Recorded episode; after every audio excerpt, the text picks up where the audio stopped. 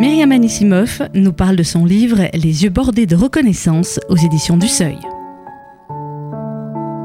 On se retrouve pour le quatrième épisode de ce feuilleton avec Myriam Anissimov autour de son récit Les yeux bordés de reconnaissance aux éditions euh, du Seuil. On a abordé euh, Romain Gary, on a abordé euh, ce thème de, l'obsession de, euh, de, la Shoah dans vos différents ouvrages.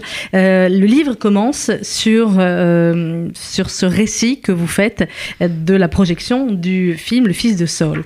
et vous dites que vous attendiez ce film, euh, qui a été un film extrêmement, moi pour ma part, j'avoue, je ne l'ai pas vu. J'ai pas réussi à me dire qu'il fallait euh, euh, aller le voir. Je, je, le verrai un jour, mais c'est vrai que j'imagine que dans une salle de cinéma, c'est peut-être mieux que, que dans d'autres circonstances. Vous vous êtes dit, euh, cependant, avant ce jour où je suis allée voir le fils de Saul, je m'étais promis de faire un effort et de me pencher sur des moments de ma vie qui, en y repensant, me faisaient encore rire.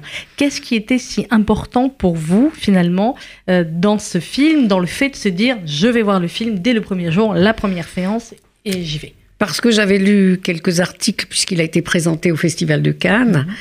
et j'avais compris qu'il s'agissait d'un film hors norme, euh, le contraire de ce qu'avait fait Spielberg avec la liste de Schindler. C'est-à-dire que c'était pas une reconstitution spectaculaire, par exemple, d'une de la liquidation d'un ghetto, des convois, des camps, etc. Bien, qu'il l'ait fait avec beaucoup de talent. Là, c'était un, un, un, film qui approchait une réalité qu'on dit indicible, qui était, disons, les dernières deux heures de, des gens qui arrivaient, qui descendaient du train et euh, qui euh, étaient devant, qui, qui, qui ne savaient pas forcément qu'ils allaient mourir mmh. et qui étaient précipités dans, dans cette euh, abomination avec une technique telle que ça leur enlevait, sauf dans quelques cas très exceptionnels, la possibilité même de se rebeller. Ils étaient précipités comme ça dans la chambre à gaz par une suite d'actions très brutales et très rapides.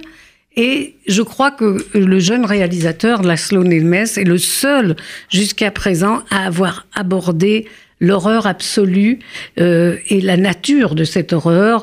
Et je, je crois que c'est un... Enfin, il a réussi quelque chose qui est unique et qui donne à ceux qui ont, qui ont la force d'aller voir ça l'idée de ce qui s'est passé. Et par ailleurs, ce que j'ai trouvé extraordinaire aussi, c'est qu'il rendait compte de, de, cet univers qui, qui était autour des, des, quatre chambres à gaz euh, d'Auschwitz. Hein. Ça se passe à Auschwitz pendant mmh. la liquidation des Juifs hongrois en août 44.